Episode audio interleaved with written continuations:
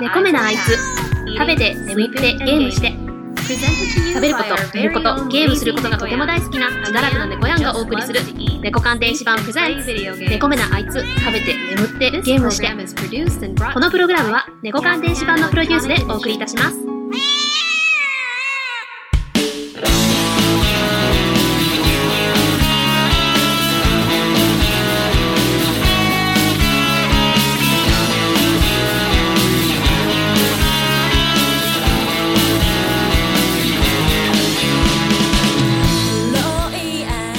久しぶりです。猫やんです。いやー、猫目のあいつですね。本当に久々、約6ヶ月ぶりぐらいの収録のような気がしますね。それにしてはなんか喋れてるような感じが自分では今してるんですけど、前回喋ったのが、まあ、体重のことと自転車のことと、あと、格安スマホにしようかなーってしてるとこだったんですけど、まあ、そんなこんなしてるうちにですね、2019年5月1日、平成から令和に変わっちゃいましたね。変わっちゃいましたねって言い方はあれだけど、そう。ねえ、もう、自分も昭和、平成、令和、3世代を生きるんだなと思いながらですね。で、このね、令和、ね、今の天皇陛下ももう60、ね、アラシ、アラシックス、アラ、アラフィフ、15、違う、50、60、アラシックス、うん、なんて言うんだろうね。まあ、ね、60前後ということで、そうだな多分もう一世代ね、生きるわけですよ。4世代。うん。あのーね、昔ジュークっていうね、バンドがあったんですけど、それで熊じいさんっていう歌があるんですよ。で、そこでね、明治、大正、昭和、平成、4世代を生き抜く力、みたいなね、歌詞が出てくるんですけど、自分もおじいさんになる前に4世代、なんだか生きちゃいそうだなってちょっとね、今思ってる今日この頃です。はい。そんなわけでですね、この久々のこの収録なんですけど、今回はですね、ちょっと平成を振り返ってみようかなと思ってですね、今回お話をさせていただきたいと思いますので、皆さんお付き合いよろしくお願いいたします。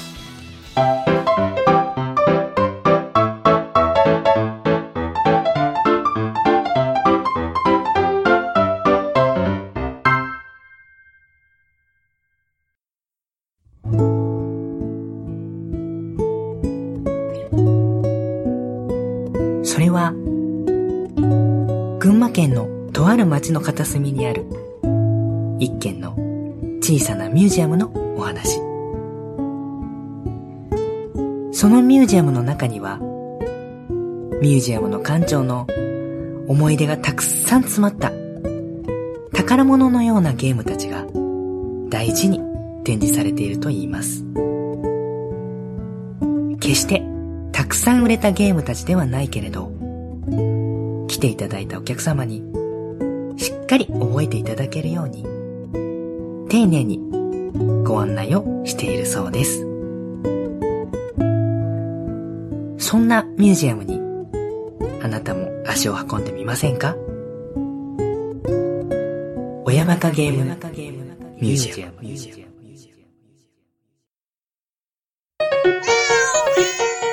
猫目のあいつ、食べて眠ってゲームして。改めまして、猫やんです。はい。久々なんでね、どんな感じで喋ればいいかっていうのをちょっと自分の中でもしっくりは来てないんですけど、まあ平成ですね。私が3歳。3歳かな？多分。昭和61年生まれなんで、62で1歳、63で2歳。で、64だから平成元年で3歳を迎えると。最初の頃の記憶なんてね、もうほとんどないんですけど、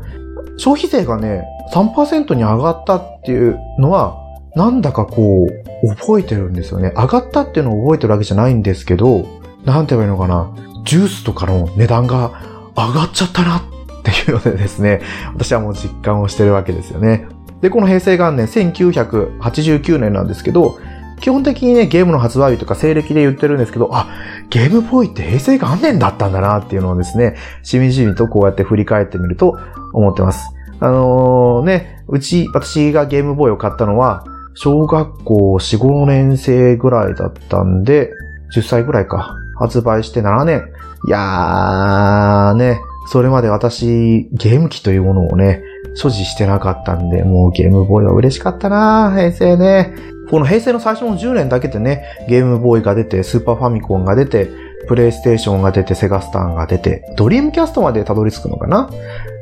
ね、ゲーム機の進化っていうのはすごいなっていうのをこう感じますね。でね、ゲームボーイね、うちに来て、ポケットモンスターですよ、ポケットモンスター。うちから遠くに見えるね、ゲームショップ。遠くに見ると本当に遠くなんですよ。丘の上。何キロ離れてるんだろう ?5、6キロかな ?10 キロは言わないのかな？でもそれくらい離れてるところにですね、母と二人でバスで行って、帰りのバスを乗り間違えて、家と反対方向に、反対方向にっていうかね、V 字で分かれ道があって、それで違う方向に行っちゃったんで、そこからね、歩いて帰ったんですよね。今思えばすごいなと、小学校3年生ですよ。思うんですけど、まあよくよく考えたらね、小学校の遠足と同じ距離を歩いてたんだなと思えばね、まあ別に普通かと思います。ただそれよりもね、うちの母の方が頑張っただろうなって思いますね。いや懐かしい。でもポケモンもね、放送開始して結構早いうちだったのかな ?1 年ぐらい経ってからなのか、あの、ポリゴンですよね。ポケモンショックって言われる画面の点滅のやつね。あれがあってからテレビから1メートル離れてみましょうとかね。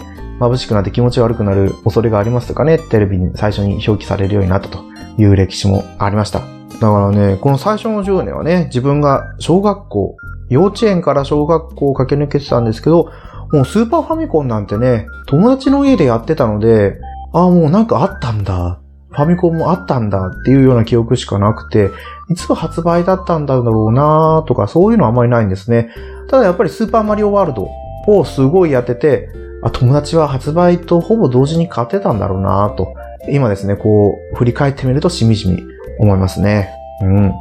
あとはですね、やっぱりこの平成3年、雲仙普賢岳の噴火、うちの実家、ね、えー、今は合併されて雲仙市っていう風になってるんですけど、雲仙市の入り口から1キロ、2キロぐらいしか離れてないのかな？そう言ったらもしかしたらね、この声を聞いたらピンとくる人がいるかもしれないけども、多分ね、私の知り合い、この視聴人数から考えて聞いてないだろうと思ってはいるんですけど、だからですね、雲仙普賢岳が家から見えるわけですよ。で、ちょうど実家の方と反対側の方に火砕流が流れてたんで、流れてたのは見えなかったですけど、火山灰がね、毎日毎日飛んでくるわけですよ。朝起きたらね、車のフロントとか綺麗にしてたと思うんですけど、家族はですね。それでももう次の日にはもう火山灰が積もったりとか、いうのがありましたね。うん。まあもうだいぶ復興しましたけど、やっぱりね、その火砕流の影響っていうのは大きくて、今はどうなんだろうな本当草木もね、生えてない土地が、っていうのがありましたね。車、自分が車になるよう、乗るようになってから、島原、雲仙の方に行きましたけど、やっぱりね、ああ、そこだけ木が生えてるなーっていうのはね、まじまじと感じましたね。それね、まあ、後では喋んないか、もう今いいか。平成、ね、平成じゃなかった、2011年。平成何年だろう、あれ。平成20、平成2011年だから、まあいいや、後でやっぱり話しましょうね。はいはい。でね、この頃はね、いろいろありましたよね。地下鉄サリン事件、オウム真理教だったりね。ああ、そうだ、懐かしいの平成4年ですよ。今もついてるクレヨンしんちゃんの放送開始。うちのおばあちゃんがね、こんな汚いものは見るなと。小ガンとは子供が見るもんじゃなとって言ってましたけどね。いやー、それでも子供はね、ああいうちょっと下ネタチックなのは好きなんですよ。男の子ね。下のおちんちん出してとかね。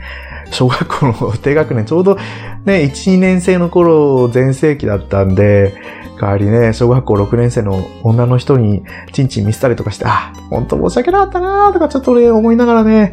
いやー、懐かしい。でもその女の人のことが好きだったんだよなーとかね。でも後々聞くと私の幼馴染がその女の子と付き合っててとか、私の幼馴染はね、年上だったんですよね。3つ年上だったんで、うん。いや、懐かしい曲ですね。で、まあ、90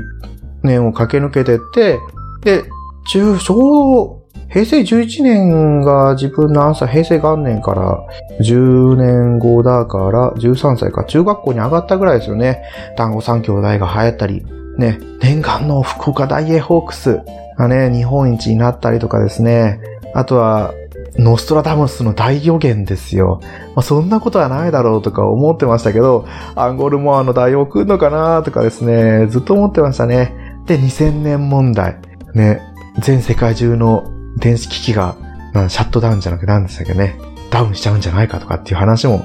ありましたよね。あの頃は中学校でしたけど、まああんまり信じてはなかったですけどね。でね、シドニーオリンピック女子マラソンで高橋直子さんが金メダルを取ると。うちの姉がね、プレイステーション2の、あ私がプレイステーション2持ってたんですけど、それで姉が高橋直子のマラソン仕様を買ってきてね、やってた記憶がありますね。それはね、高校生になってからなんですけど、私もやってたな。もう、あのゲームだったらね、日本新記録どころか世界新記録なんてね、すぐ樹立できるようなね、感じでしたけど、もうなかなか難しかったんですよね。レースなんてね、自分の思い通りにいかないことばっかりだったんでね、ものすごいステータスが高いはずなのに、なんでこんなに記録が出ないんだ、とか、あった記憶がありますね。2000年にね、プレイステーション2が発売されたと。私がプレイステーション2を買ったのは高校生になってからだったんで、高校1年生、2年生、1年生かな ?2 年生かなだからまだもうちょっと後ですよね。平成12年、13年、14年、15年ぐらいかな買ったの。うん。で、あとは2000円札もありましたよね。首里城だったっけ？うん。やっぱりね、流行らないなっていうのを実感したイベントがあったんですけど、近所の駄菓子屋さんでお札を、なんかね、何百円かの買い物をして、お札を渡して、で、お釣りもらって、で、後々考えたら、あれ？自分お財布の中に2000冊が入ってたよな。でも、2000冊ないよ。ああ、駄菓子屋さんで、冊、2000冊出したのに、おばちゃん1000冊と勘違いしちゃったんだ。でも、確かな記憶じゃないしなーってことですね。多分ね、そう、私1000円を損してしまったんだなーっていうのを、感じてですね。どうなんですかね未だに沖縄では2000冊流通してるんですかね全国でね、2000冊が流通がなくなった後も沖縄では使われてたとかっていう話もね、ニュースになってましたけど、うん、どうなんだろう。で、ここで、そうか、サザンオールスターズの TSUNAMI が出たんだな。うん。で、iPod が出たりとか、ね、平成13年、小泉純一郎ですよ。小泉さんはね、もう全然テレビないですけど、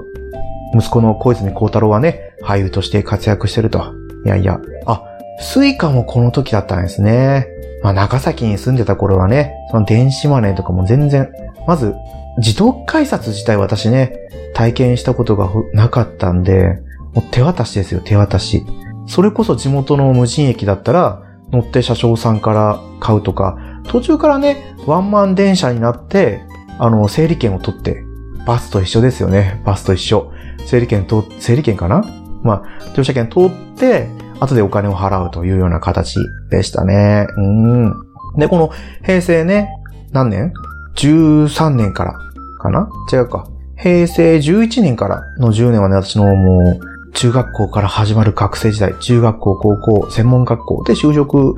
までだったんでね、もう多感な時期をね、この2000年過ごしたなぁと思いますね。お魚天国はあれですよね、魚、魚、魚って歌うやつですよね。サッカー日韓ワールドカップの時はね、まだね、あんまりサッカー好きじゃなかったんですよね。友達の家でプライムゴールとかね、やった記憶はありますけど、まあ、そもそも、実家でテレビが見れなかったので、あ、テレビはあったんですけど、基本的にねお、おばあちゃんとお父さんが見るプロ野球によってテレビが占領されていたので、何も見れなかったと。でも、ちょうどプレイステーションをこの2000、平成15年ぐらいに買ったのかな？友達がやらないって言って中古で譲ってもらって買って、で、もううちのおばあちゃんがですね、古い、もう映らないけど、まあ、ゲームをするぐらいだったらできるようなね、ちっちゃい小型のテレビデオを買ってくれたんですよね。それで、2階の昔姉が使ってた部屋を掃除して、自分の部屋にして、ゲームをやった記憶がありますね。この、やっぱり中学校時代ね、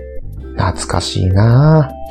六本木ヒルズができたりとか、阪神タイガースが優勝したりとかね、中学校の時はね、この阪神タイガース大ファンの人がいたんで、まあでも平成15年って言ったら私高校生になってるので、その子とは一緒にいなかったですけど、いや、あの子、喜んでんだろうなとか思ったりしましたね。で、この15年、SARS ですよ、SARS。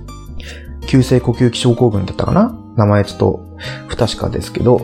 この SARS が流行ったおかげでですね、私の母校、修学旅行が中学校から国内に変わったと。4泊5日だったのが3泊4日になって好きになって、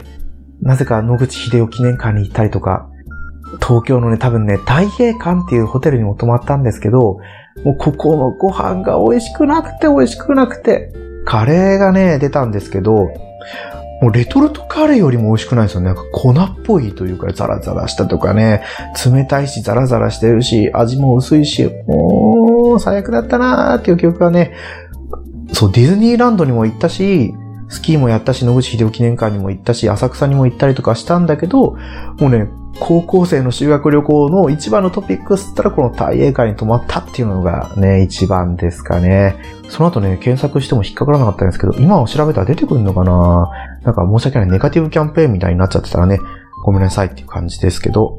うん。あとはですね、もう平成、ね、一郎がね、262安打でしたっけ？とか、トリフネザが流行ったりだとか、平成17年、2005年ですね、私が専門学校に進学した時に、ドラえもんの声優が変わったのかと。もうね、ガラッと変わりすぎてね、もうドラえもん、自分の知ってるドラえもんじゃないやって思って見なくなりましたけど、まあ、見てたかったらね、たまたまついててとか、その時間にいて見るのがなくてとかでしたけど、もう今はね、からっきしですよね。でも、今の子供たちからしたら、今のミスターわさびさんの声がドラえもんなんだと。大山信代さんのドラえもん聞いても誰？とか思うんでしょうね。いや。で、平成18年、ハンカチ王子。ね。ライブドア事件とかありましたね。いやいや。この頃、ああ、ツイッターが始まったりしましたけど、私はね、2013年にツイッター始めたけど、とりあえずなんだろうってやってみて、登録したけどやんなくて、またでも数年後にね、そのツイッターを通して、ポッドキャストの世界に繋がっていくっていうのがありましたね。で、秋川正文さんの千の風になってが大ヒットしたけど、私の中でも大ヒットしてたな。一生懸命モノマネして歌ってた記憶がありますね。おーとか多いね。今こんな感じ。もうちょっとね、手の売る感じで声出すんですけど。あとこの2000年代ってね、結構食品の偽装とかがね、相次ぎましたよね。雪印だったり、富士や赤福、千葉吉兆、あとはなんか、加工肉、成形肉のね、偽造問題とかね。あとは熊本の慈恵病院の赤ちゃんポストですよ。平成19年、2007年だから、専門学校3年生なのかな？多分。うん。学校のね、やっぱり講義で、この赤ちゃんポストについてディベートやりましたよね。実際どうなのかと。反対なのか賛成なのかっていうのに分かれて討論しましたけど、現在も多分続いてると思うんですよ。でもね、捨てられる子供がいるぐらいだったら、とかね、よくトイレで産んじゃって死罪になったとかね、隠してるとかっていうぐらいだったら、まだその生まれた命がね、生き繋いでいく場所があるんだったらいいなとは思うんですよ。まあ、その子どうやって育っていくかによってその子の人生は決まっていくとは思うんだけど、生きててよかったと思える瞬間がね、必ずあると思うんですよ。いや、私ないよっていう方もいるかもしれないですけどね。まあこんなね、話をしてたら暗くなっちゃうんですけど、そんな話をね、やっぱり看護という分野の学校にいるとディベートしたりとかしましたね。うん。で、2008年に卒業して就職して千葉に来ると。2008年なのかな ?2008 年、9年、10年、1、2、3、4、5、6、7、8、9。あ、そうですね。2019年現在、社会人12年目なんで、合ってますね。だから2008年はですね、秋葉原の連続殺傷事件もあったりとかしてね、私が行った次の日だったんですよね。秋葉原どんなとこだろうと思って行ってみたけど、あれは休日とかじゃないとね、歩行者天国もなかったし、で、あれですよね、ちゃんとお店に入っていかないとメイドカフェも、メイド喫茶、メイドカフェも入れないし、だから私はね、本当にお店に入るのが苦手だったんで、ただブラーっと歩いて、ああ、こんなところなんだな、電気街なんだなと思ってね、私は、あの、当時テレビで見ていた、げんしけんっていうね、漫画、漫画じゃないか、まあ漫画読んでたんですけど、ちょうど深夜アニメ、私が深夜アニメを見るようになったのは原始圏だったんですよね。あのなんかゆるい感じのオタクのやつを見て、ああ、秋葉原ってどんなとこなんだろうっていうのをね、夢に、夢に描いたわけじゃないですけど、ちょっと興味を持って行ってみた。けど、ああ、違った。現実と理想は違ったんだなと思ってね、帰ってきたんですよね。で、しかもなんかちょうど海外のね、販売やってて入って、よくよく考えてね、よくすんなり出てこれたなと思うんですけどね。うん。買わされなくてよかったなってちょっと思いますね。懐かしい。でね、平成21年、22年。いや、南アフリカワールドカップ。この時はね、もうサッカー好きだったんですよ。高校生かな？ウィニングイレブン6、5の、5から多分私ね、サッカーにハマって、アーセナルが大好きになって、ね、この南アフリカワールドカップ、ベスト16、本田圭介ですよ。すごかったなーとかね。AKB 流行りましたよね。もうね、職場の患者さんが AKB をものすごい聞くんですよ。一人じゃないです。ほぼほぼみんな。就職したところがもう長期入院の方ばっかりだったんで、もうどこの部屋に行っても AKB の歌が流れてると、AKB のポスターが貼ってあると。いやー、そんなのばっかり見てたらね、名前は覚えるけど自分では聞く気にならないなっていうようなのはね、実際のところだったんですけど、それでもね、未だに続いてますからね、モーニング娘。も未だにね、活動してるし、いやー、アイドルってすごいなーと思いますね。まあ、AKB はね、ちょっと今、新潟の方でトラブルがあったりとかありましたけど、まあ、今後も続いていくのかなーと思いながらですね。まあ、あんまり自分の興味がある話じゃないので、ここら辺で。で、2011年はね、震災ですよ。東日本大震災。揺れましたよね。うん。友達がね、来ると、次の日。何考えてんだと。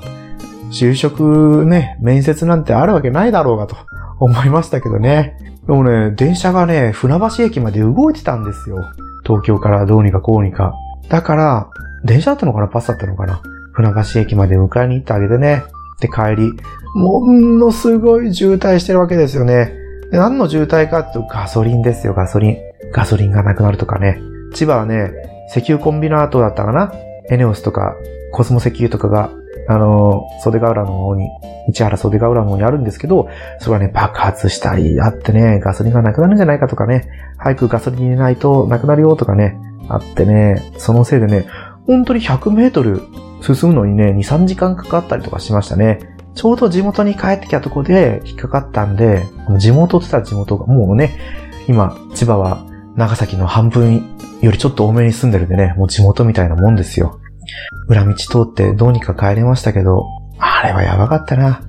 で、その翌日ぐらいからですね、やっぱり給油制限、給油制限がかかってですね、一人何リッターの ?3 リッターとか1リッター ?1 リッターちょっと少なすぎますよね。何リッターまでですよとかってね、かかってましたね。で、今日のガソリンスタンドがね、もうすぐ閉まってるんですよ。午前中だけでね、営業が終わったりとかですね。あと、お店の棚からね、商品がなくなるわけですよ。残ってるのはお米だけ。炊かなきゃいけないからだと思いますけどね。コンビニもすっからかんだったな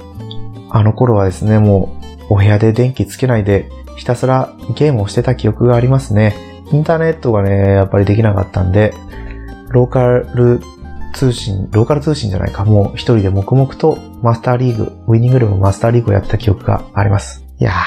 まあそんなこんなでね、平成の最後、2010何年代を駆け抜けていくんですけど、そっからはね、そんなトピックスは、まあ、そうか、2013年にツイッターとりあえず登録してやんなくて、で、2014年だったのかなポッドキャストに触れて、自分ポストキャストの世界に入ってきたわけですよ。猫缶電子版に始まり、猫目のあいつ。ね、今ちょっと、お猫目のあいつ不定期配信、めっちゃ不定期配信になっちゃいましたけど、で、あとは、ケータマンさんとやってるグータラジオをですね、続けてるという感じですね。令和これからどうなるのかっていうところがありますけど、あのですね、猫目のあいつも続いていきますので、皆さん、ぜひ、聞いてくださいということでですね、今回のですね、久々の配信は終わりにさせてもらおうかなと思います。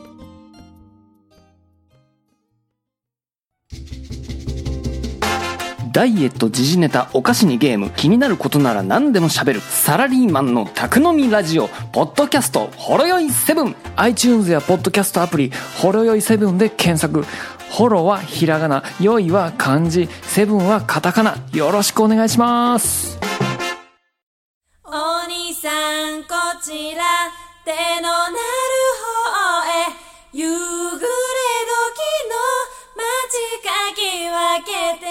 はい。猫目のあいつでですね、お便りお待ちしてます。ツイッターで、ハッシュタグ、猫はカタカナ、目漢字、な、ひらがな、あいつはカタカナです。猫目のあいつでつぶやいてください。一応ね、メールアカウントもあるんです。猫目のあいつ、ローマ字綴りで、猫目のあいつ、アットマーク gmail.com ですね。まあ、お便り送っていただければ私、本当にね、感謝感激し、感謝感激、雨あられ。本当は雨嵐って言った方がいいのかなってちょっとここで思いながらですね。はい。そんなわけでですね、令和元年、これからも皆さんよろしくお願いします。ということで、今回の放送終わりにしたいと思います。また、ね、近いうちに次も配信になると思いますので聞いてください。ではではまたまた次回放送でお会いしましょう。さようなら